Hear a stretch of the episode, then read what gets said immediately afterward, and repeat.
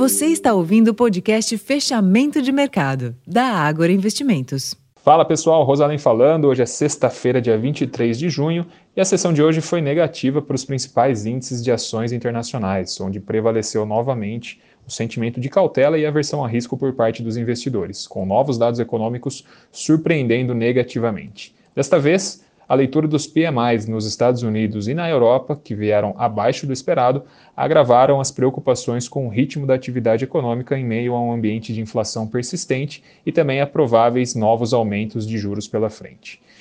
Em meio a este ambiente, durante a madrugada, o contrato do minério de ferro negociado em Singapura recuou 2,34%, cotado a 109 dólares e 5 centos a tonelada, e o petróleo Brent caiu 0,46%, cotado a 74 dólares o barril.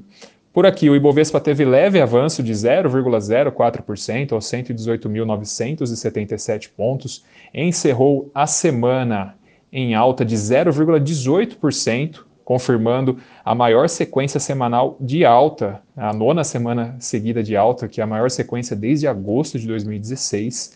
E hoje, a, nessa performance mais tímida, né, mais próxima à estabilidade, o que pesou foi a performance das ações ligadas a commodities e também do setor financeiro.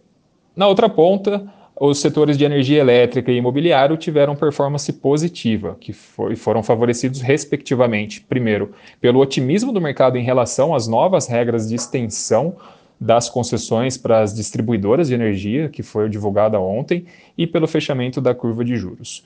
No câmbio, o dólar avançou 0,12% ante o real, cotado a R$ 4,77, e nos juros o movimento foi novamente de forte fechamento dos vértices na curva a termo.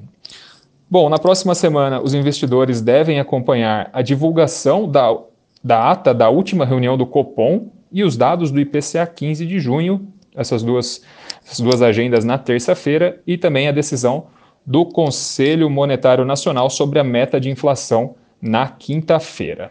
Bom, pessoal, esses foram os principais destaques da sessão dessa sexta-feira. Já vou ficando por aqui. Desejo uma ótima sexta, um ótimo fim de semana e até a semana que vem. Tchau, tchau.